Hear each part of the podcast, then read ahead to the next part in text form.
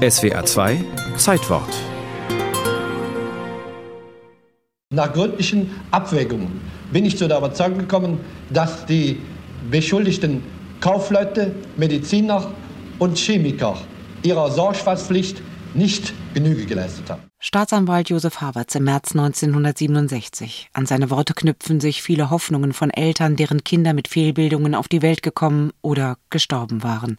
Hoffnung auf Anerkennung der Ursache, auf Entschädigung, auf Hilfe, auf eine Bestrafung der Verantwortlichen. Mein kleiner Sohn Uwe ist ein zartes, kleines Kerlchen, das ohne Arme auf die Welt gekommen ist und auch keine Händchen hat. Er hat auch keine Ohren.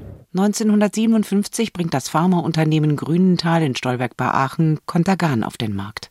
Ruhe ohne Reue lautet der Slogan. Contagan verspricht einen erholsamen Schlaf und wird schnell ein beliebtes Medikament frei verkäuflich in den Apotheken.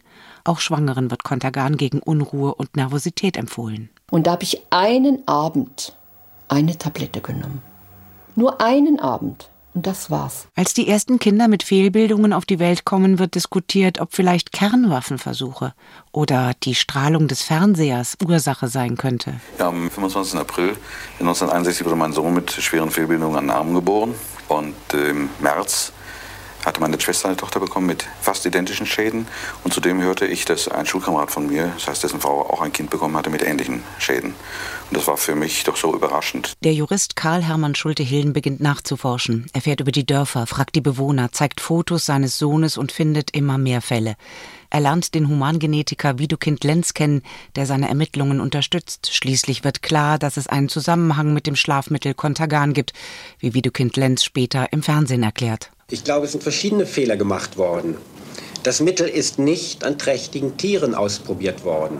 Die beiden wenden sich ans nordrhein-westfälische Innenministerium in Düsseldorf. Keine Reaktion. Dann informieren sie die Presse. Empörung in der Bevölkerung.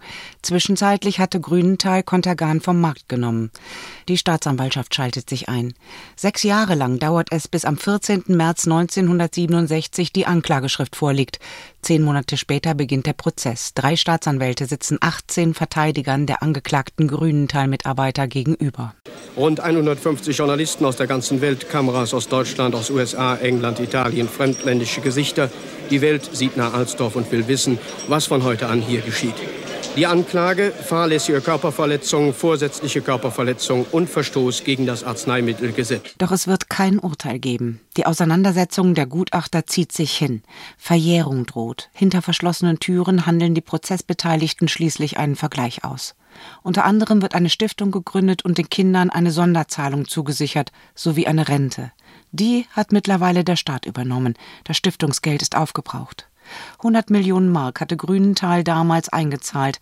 Ein Gutachten des Bundesjustizministeriums wird später ergeben, dass das Unternehmen letztendlich viel weniger an Kosten hatte, weil die Gesamtsumme steuerlich geltend gemacht werden konnte. Unsere Eltern hat man damals in dieser Ohnmacht, in dieser unglaublichen monströsen Ohnmacht im Grunde genommen über den Tisch gezogen. 2008 findet erstmals ein Treffen von Grünenthal-Vertretern mit den mittlerweile erwachsenen Kontergan-Geschädigten statt. Es gibt eine weitere Sonderzahlung und eine neue Stiftung für die Leidtragenden. 2021, 64 Jahre nachdem Kontergan auf den Markt gekommen war, entschuldigt sich der ehemalige Grünenthal-Chef erstmals in einer öffentlichen Rede.